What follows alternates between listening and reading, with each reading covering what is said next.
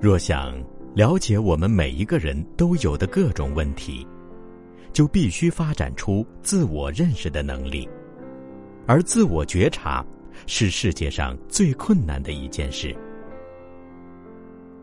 认识自己，并不需要摆脱关系，活在孤立的状态里。你不能借由一世孤立的修行来认识自己，也不能借由心理咨询、与僧人谈话，或是阅读一些书籍来认识自己。自我认识，很明显是一个永无止境的过程。若想真的认识自己，就必须在行动中、互动关系里觉察自己。你只能在关系互动的过程中。而非孤立退缩的状态里发现自己的真相。关系指的就是你跟社会、妻子、丈夫、兄弟或别的人互动。